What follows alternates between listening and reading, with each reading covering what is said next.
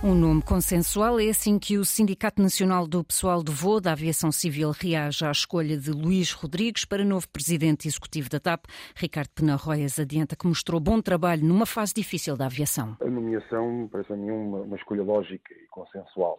É, neste momento, Luís Rodrigues está a fazer um excelente trabalho uh, no Grupo SAP e parece-me a mim que, olhando para possíveis candidatos e dada a conjuntura, parece a mim um nome que acaba por ser consensual e que já demonstrou trabalho numa fase difícil da aviação, tem feito um trabalho bastante aceitável uh, na SATA, o qual esperamos que venha também a fazer na, na TAP. O presidente do sindicato diz à Antena 1 que espera agora um diálogo construtivo. Aquilo que, aquilo que nós esperamos é aquilo que foi a imagem de, do Luís Rodrigues como administrador da SATA, que foi o diálogo, mas um diálogo construtivo, porque também houve diálogo com, com, com a administração da TAP, mas esperamos nós é um diálogo construtivo, que foi isso que ocorreu com a SATA. Nem sempre tivemos de acordo, se calhar 90% das vezes o Sinvac e a administração da SATA tiveram desacordo, mas foi no, no discordar que criamos aqui bases que permitiram também e ajudaram a SATA a crescer num momento difícil.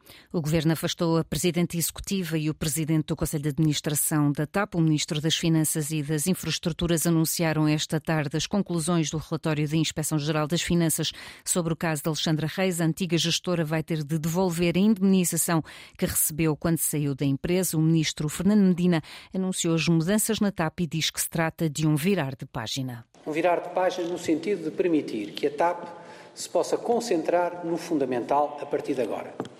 Não tanto em falar de um passado e de um episódio que preferiríamos, como digo, que não tivesse acontecido, mas que aconteceu, e que se possa hoje concentrar de forma clara e focada relativamente ao seu futuro. E o seu futuro passa pela execução clara do seu plano de reestruturação, pela mobilização de todos para a execução desse seu plano, para assegurar que a TAP num mundo muito difícil da competição da aviação civil, possa ter o seu espaço, possa encontrar, no fundo, o seu destino, que assegure a sua viabilidade e, assim, o serviço ao país. Alexandra Reis discorda do parecer, mas aceita devolver a indemnização à TAP. A antiga gestora lamenta aquilo que considera ser um ataque de caráter. Camila Vidal. Alexandra Reis não concorda com o parecer da Inspeção-Geral de Finanças, mas vai cumprir. A antiga secretária de Estado diz que se procurou a resposta mais fácil, mas que as conclusões são um equívoco. A gestora lamenta que se tenha reescrito, palavras da própria, aquilo que se passou na realidade. De recordar que a Inspeção-Geral de Finanças Finanças concluiu que o acordo celebrado para a indemnização após a saída da transportadora aérea é nulo e por isso o governo pede que 450 mil euros desta indemnização sejam devolvidos pela antiga governante e antiga administradora da TAP. Para que não restem dúvidas, continua Alexandra Reis, vai devolver o valor em causa. A gestora escreve em comunicado que não quer que recaiam quaisquer suspeitas sobre ela e que agiu de boa fé ao assumir o cargo na transportadora aérea portuguesa.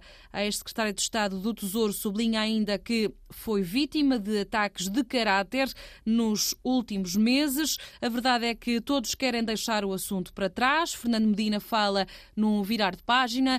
Alexandra Reis diz que está de olhos postos no futuro. A presidente executiva da TAP exonerada diz-se perplexa com o comportamento discriminatório. Já o presidente do Conselho de Administração, Manuel Berja, afirma que agiu de boa fé. Joana Carvalho Reis. Cristina Ormier Weidner diz estar perplexa por não ter sido ouvida nesta investigação. Numa nota escrita que foi incluída no relatório da Inspeção-Geral de Finanças, a responsável considera que foi discriminada. Segundo ela, foi a única a não ser ouvida pessoalmente na auditoria. Por isso, promete consequências legais. A ex-presidente executiva da TAP insiste que não teve responsabilidades neste caso, que o processo de saída de Alexandra Reis foi conduzido por um escritório de advogados e que foi sempre informando o governo de quem recebeu autorização para avançar. Christine Ormier-Weidner acrescenta que não compreende nem aceita que, ao longo do processo de negociação com Alexandra Reis, nenhum dos envolvidos tenha levantado objeções. Já o antigo presidente não executivo da companhia aérea, Manuel Beja, garante que tudo fez para evitar a saída de Alexandra Reis e que agiu de boa fé. Num texto publicado no LinkedIn, Manuel Beja acrescenta que a decisão foi aprovada pelo governo, tendo como objetivo a legalidade e a racionalidade económica mas admite erros ao longo do processo.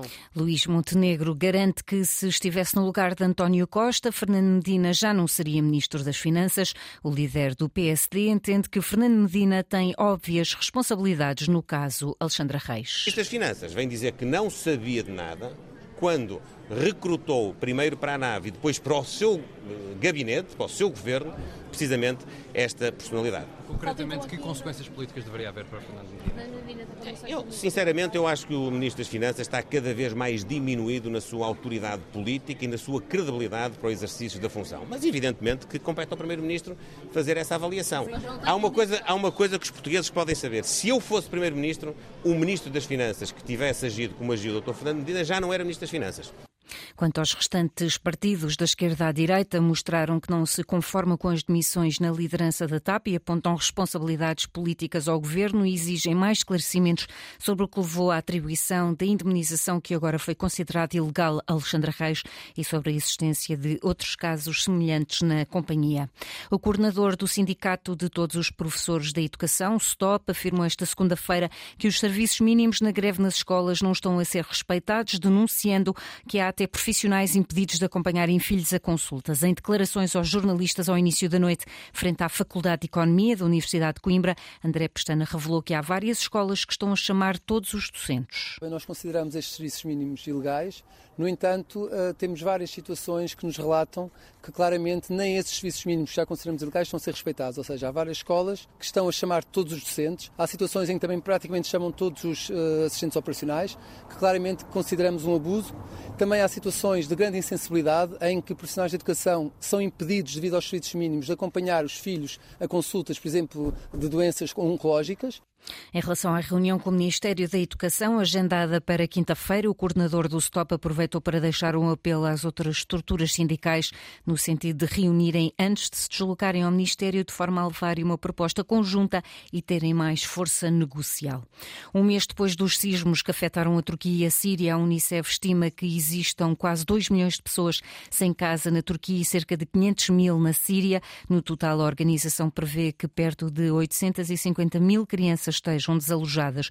Por isso, nesta altura, a prioridade da organização seja garantir água potável, saneamento básico e um abrigo a estas pessoas, explica Francisca Magano, diretora de Políticas de Infância e Juventude da Unicef Portugal. Neste momento, as prioridades da Unicef são, acima de tudo, duas: garantir água potável e saneamento a estas famílias. Na Síria, por exemplo, temos um surto de cólera ativo e, portanto, eh, em algumas zonas temos que prevenir que este surto eh, possa efetivamente afetar mais crianças e, portanto, acesso à água potável em campos onde não existe saneamento, onde é muito difícil ter água para beber e água para limpeza, e essa é a nossa prioridade, e o abrigo. Temos muitas pessoas, efetivamente, ainda a viver sem condições e o apoio que as pessoas nos têm dado, os nossos doadores, tem sido absolutamente crucial para garantir toda esta reconstrução da vida das pessoas. Francisca Magano garante ainda que, apesar das dificuldades que existem na Síria por causa da guerra, tem sido possível fazer chegar ajuda a território sírio. Temos este compromisso de chegar onde é mais difícil e através dos nossos parceiros sírios já lá estávamos e é através desta nossa rede que temos continuado. Temos, por exemplo, conseguido uh, fazer chegar caminhões de cisterna com água para, para o abastecimento de água em algumas localidades. Portanto, é verdade que é uma situação complexa já pela guerra, mas, mas estamos, estamos a trabalhar com todos os nossos parceiros e com todas as agências das Nações Unidas para que a ajuda chegue. Mais de 800 mil crianças desalojadas depois dos sismos da Turquia e da Síria. O Casa Pia venceu esta noite o Passos de Ferreira por 2-1 no jogo de encerramento da jornada 23 da Primeira Liga Portuguesa de Futebol. O jogo realizou-se no Jamor e foi acompanhado aqui na Antena pelo repórter Nuno Perlouro.